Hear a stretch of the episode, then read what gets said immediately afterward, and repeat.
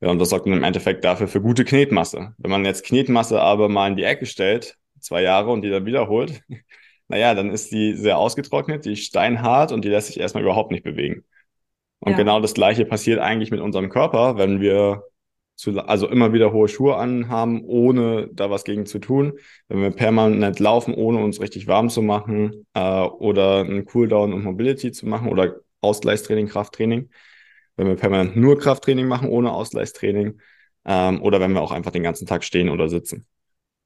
Ja, und dann müssen wir die Knetmasse erstmal wieder aufwärmen, bisschen Flüssigkeit reinbringen, dann wird sie schon mal ein bisschen beweglicher und dann aber auch wieder in die richtige Form und Beweglichkeit bringen. Genau das gleiche müssen wir mit unserem Körper auch machen. Schnell, einfach, gesund.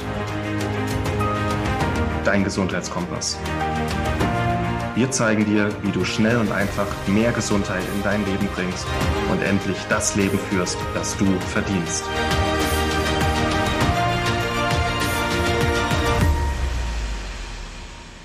Hallo und herzlich willkommen zu einer neuen Schnell einfach gesund Podcast Folge und auch YouTube Folge. Ich, Maxi, freue mich heute sehr, dich Moritz zu begrüßen. Ja, herzlich willkommen. Mensch, Moritz, heute dürfen wir wieder von deinem unheimlichen Wissen in Sachen Schmerztherapie und auch bestimmte Krankheitsbilder profitieren, ja? Mhm. Und ich out mich jetzt einfach mal gleich vorab. Es wird heute um das Thema Fersensporn geben und ich habe wirklich noch gar keine Berührungspunkte damit gehabt, zumindest wissentlich. Ja. Ich habe ähm, aus dem Vorgespräch rausgehört, das ist etwas, das äh, vor allem übergewichtige Menschen betrifft, Leute, die sehr, sehr viel laufen, ja. ja. Hol uns bitte einfach mal ab, was ist es und ja, ja. wie entsteht es? Ja, sehr gerne. Ähm, also der Fersensporn an sich ist eigentlich medizinisch gesehen eine leichte bis schwere Verknöcherung hinten an der Ferse.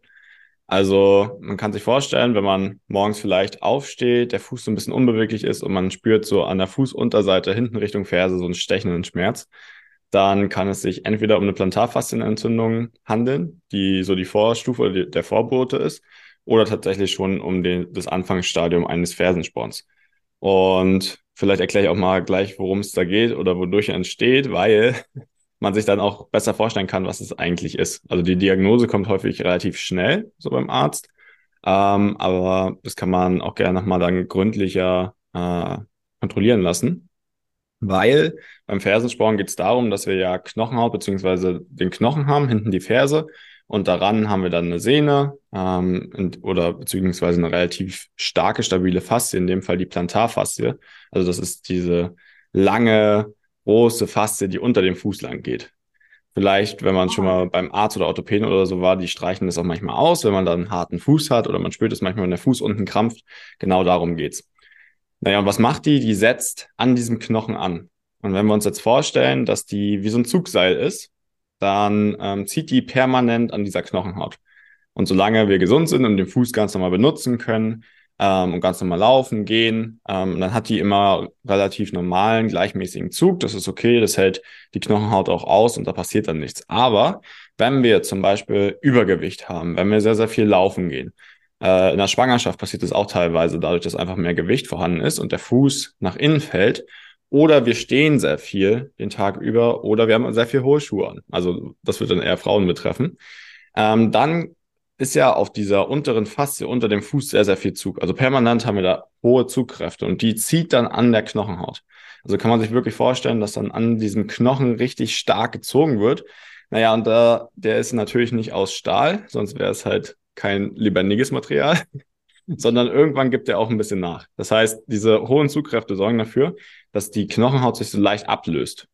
Naja, und der Körper ist ja jetzt aber so gebaut, dass er natürlich das regenerieren möchte. Das heißt, da kommen dann Osteoblasten hin, das sind die knochenaufbauenden Zellen. Und die sorgen dann dafür, dass da so ein kleiner, ähm, so eine kleine Spitze entstehen kann. Also wenn man sich wie das so ein Anbau, ja? Wie so ein genau, kleiner wie so, Anbau. Wie so ein Anbau, der dann da rangebaut wird von den Zellen, um einfach diese, diese Knochenhaut, Knochenstruktur zu stabilisieren. Mhm. Und wenn diese, dieser Zug lang genug anhält, also wenn man immer wieder da auch Schmerzen hat, ähm, dann kann es tatsächlich zu einer Verknöcherung kommen. Und dann, wenn man das unterm Röntgen anschaut, dann hat man da auch so eine richtige Spitze. Also ein Sporn. Und darum heißt es auch Fersensporn. Naja, und dann kann man sich vorstellen, dass es relativ schnell sehr schmerzhaft wird, weil diese Spitze oder diese knöcherne Spitze immer wieder in die Ferse reindrückt. und bei jedem Schritt dann halt für Schmerz und Probleme sorgen kann. Oh, das klingt super schmerzhaft. Und jetzt wird ja. mir auch dieser Bezug zum Sporen, also im Sinne von auch Sporen, wenn man äh, reitet und das ja. Pferd antreibt, also jetzt, jetzt wird mir das klar, woher das kommt, ja. Ja, exakt. Und das ist dann halt auch das Problem und dadurch kann es dann auch zum Fersensporn kommen. Äh, und das ist dann halt, ja, wie so eine Messerspitze im Endeffekt, die permanent reindrückt. Und da gibt's äh, vier verschiedene Stufen von. Und ab der Ende der dritten Stufe, Anfang vierte Stufe, das kann man, kann dann der Mediziner feststellen, es ist halt schon so viel Knochen, dass es tatsächlich man dann nicht mehr viel machen kann, äh, außer jetzt eine Operation. Aber vor ist es tatsächlich so, dass wir über Manipula Manipulation der Zugkräfte, also dieser Plantarfaszie unten, sehr, sehr viel machen können, um es zu regenerieren. Also dass es dann auch tatsächlich zurückgeht. Ja, krass. Und kannst du auch ein bisschen eine Einordnung geben, wie schnell oder langsam dieser Fersensporn wächst? Also es ist bestimmt ja. individuell, aber so grob. Äh, ja, das dauert schon ein halbes Jahr bis Jahr mindestens, wo man dann auch immer wieder Schmerzen hat auf, auf der Fußunterseite, bis sich das mhm. wirklich komplett gebildet hat. Es geht ja wirklich um Knochenneuwachstum und das kann tatsächlich relativ lange dauern. Äh, und dementsprechend, sobald man da halt Probleme feststellt an der Fußunterseite, wird es Zeit zu handeln und dann nicht über den Schmerz rüberzugehen, noch ein paar Schmerztabletten einzuwerfen, damit man es aushält, sondern da wirklich andere Lösungen für zu finden. Ja, krass. Also das ist, glaube ich, schon mal die wichtigste Botschaft an alle, wenn sie da ja. was in die Richtung bemerken, nicht drüber hinweggehen, einfach drum kümmern. Ja. So der Schmerz hat seinen Grund, möchte angeschaut werden. Exakt. Ja. Mhm. Je früher man da, man? Ja, genau. Je früher man da handelt, desto besser ist es im Endeffekt, weil ich es ja gerade erklärt habe, solange dieser Knochen noch nicht da ist, können wir halt sehr, sehr viel und Gutes beeinflussen. Ja. Genau. Ja, ich glaube, dann ist jetzt die naheliegende Frage, die uns alle beschäftigt, was können wir denn tun oder was würdest du im ersten Schritt empfehlen? Mhm. Um, als erstes muss man natürlich die Ursache erstmal herausfinden. Und es gibt in den allermeisten Fällen zwei Stück. Das eine ist so eine Art äh, Plattsenkfuß. Das heißt, wenn innen der Fuß oder das Fußgewölbe nach innen fällt, das heißt, man, wie so ein Pinguin eigentlich, man platscht die ganze Zeit nach innen. Mhm. Dann, oder der Fuß ist nicht stabil. Dann sorgt das dafür, dass diese Plantarfaszie unten super viel arbeiten muss. Das heißt, der Fuß ist nicht stabil und die Plantarfaszie unten versucht es auszugleichen und zieht sich deshalb sehr stark zusammen. Und das war genau das, was wir gerade hatten. Dieser Zug sorgt dann dafür, dass der Fersensporn entsteht. Oder so viel Zug auf der Knochenhaut ist, dass dann halt der Sporn entsteht. Was übrigens auch an der Achillessehne funktioniert. Also es gibt auch Sporen, die an der Achillessehne ansetzen. Das ist aber das gleiche Prinzip, wo dann halt die Wade permanent so viel Zug hat über die Achillessehne, dass das da dann auch ein Sporn entstehen kann. Und ja, diese zwei Ursachen, also dann gibt es im Endeffekt zwei Ursachen. Zum einen der Fuß fällt nach innen, wie ich es gerade erklärt habe, ist so instabil, häufig bei Übergewicht falsche Lauftechnik, zu wenig Kraft im Fußgewölbe oder zum Beispiel einer Schwangerschaft, wenn man schnell Gewicht zunimmt. Ähm, das heißt, da geht es vor allem darum, den Fuß zu stabilisieren, die Muskulatur aufzubauen im Fuß, ähm, aber auch in der höheren Kette, also zum Beispiel auch in der Hüfte kann es sein, ähm, damit der Fuß einfach gerade bleibt und dementsprechend der Zug aus der Faszie unten genommen wird, aus der Plantarfaszie. Und die zweite Ursache kann dann eher sowas sein wie hohe Schuhe oder viel Vorfußlaufen ähm, alles, was im Endeffekt dazu führt, dass die hintere Kette im Körper, die ähm, über die Beinrückseite, also erstmal fängt die am Rücken an, geht über die Beinrückseite, über die Wade bis unten in den Fuß. Und wenn man sich vorstellt, dass die super viel Zug hat, also die zieht sich sehr stark zusammen, naja, dann ist es genau das, was wir auch vorher beschrieben hatten. Entweder an der Achillessehne oder an der Plantarfaszie, hinten an der Ferse entsteht dann dieser Fersensporn dadurch. Wodurch kann das entstehen? Entweder durch schweres Gewicht heben die ganze Zeit. Also da benutzt man diese Muskulatur mit am meisten und dementsprechend hohe Zugkräfte, die erlasten. Durch hohe Schuhe kann es entstehen oder halt auch durch Vorfußlaufen. Äh, oder sehr viel Vorfußlaufen, wenn man jetzt jeden Tag einen Marathon läuft zum Beispiel. Naja, und was da dann hilft, ist, ähm, gar nicht weniger Sport zu machen oder weniger von dem, was jetzt eigentlich nützlich ist, außer hohe Schuhe tragen. Das würde ich jetzt nicht empfehlen, permanent.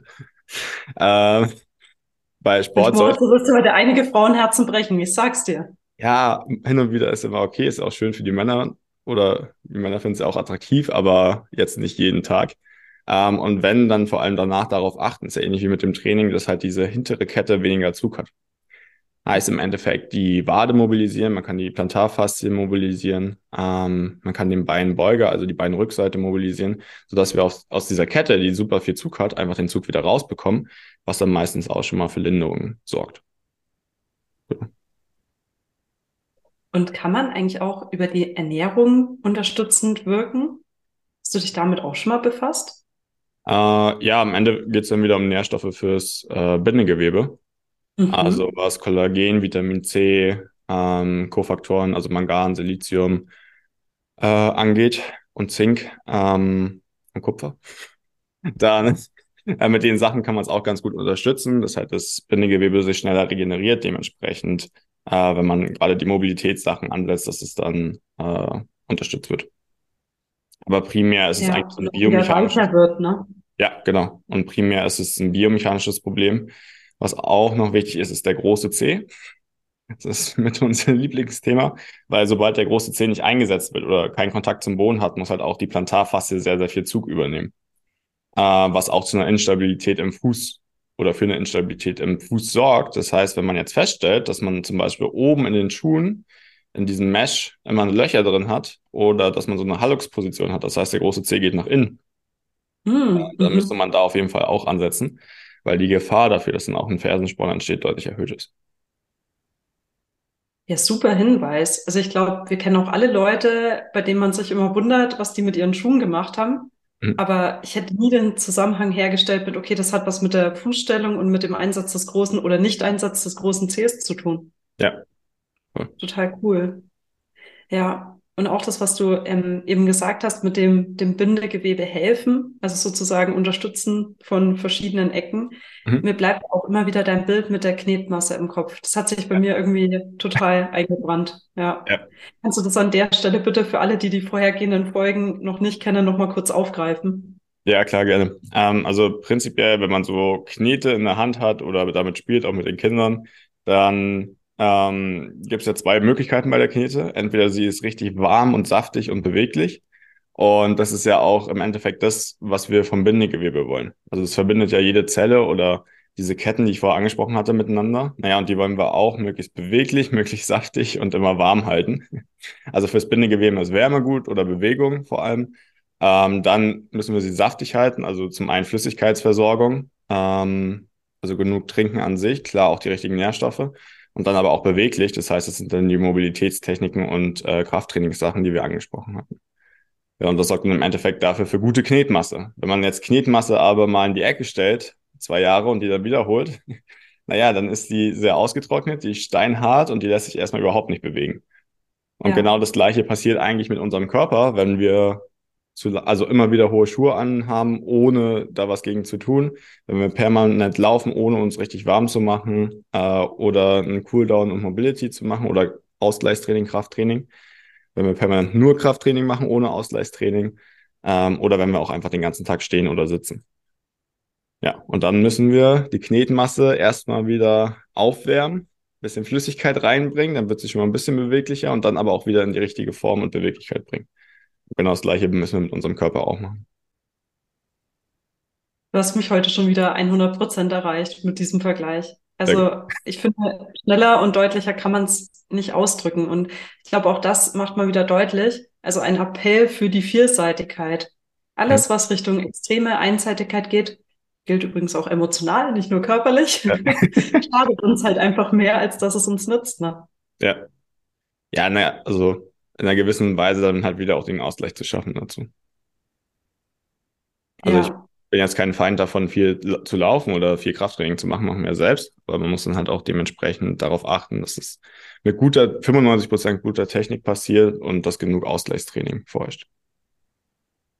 Und eine Frage habe ich noch, um so das ganze Thema Fersensporn ein bisschen besser einordnen zu können, ja. Mhm. Von, von, all den Fällen, die dir ja auch ähm, täglich bei, bei Healing Humans begegnen, ja. Ja. Wie oft würdest du sagen, kommt der Fersensporn? Oder wie oft ist der ein Thema bei den Leuten, die halt schon Schmerzen haben und zu euch kommen? Mhm.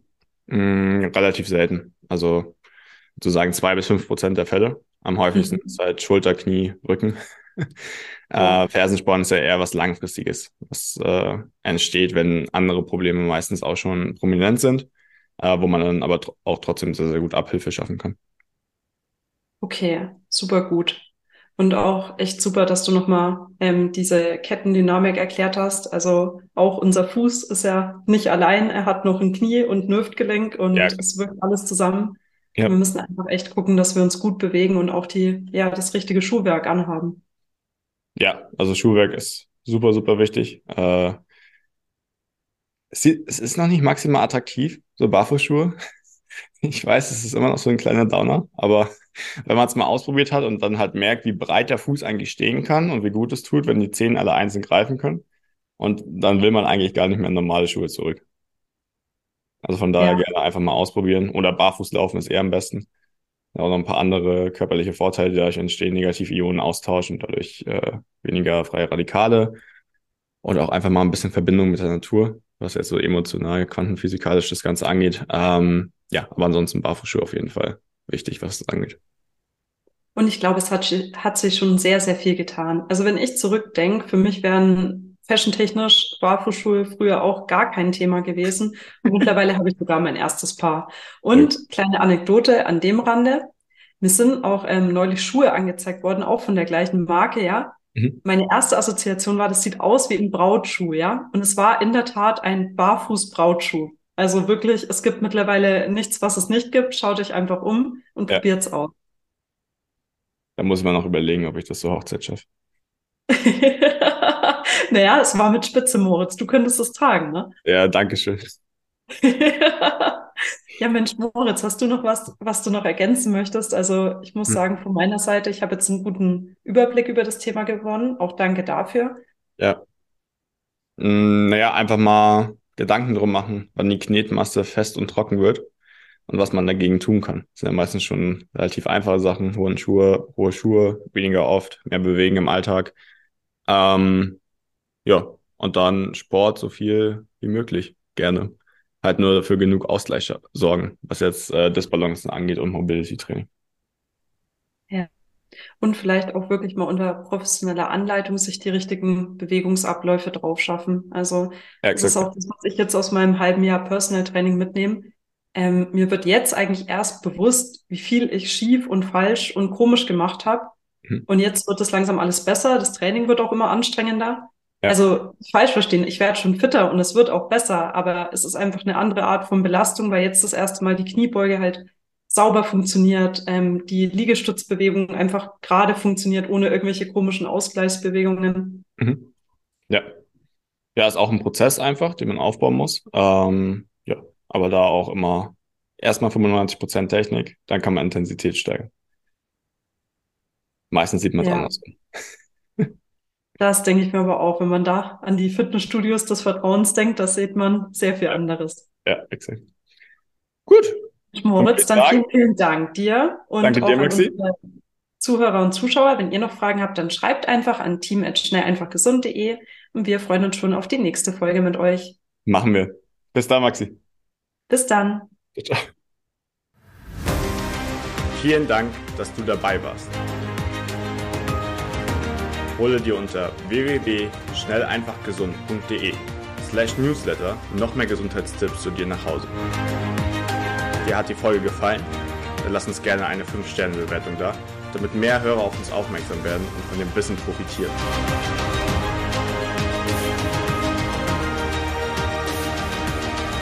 Wir wünschen dir eine gesunde Woche. Dein SEG-Team.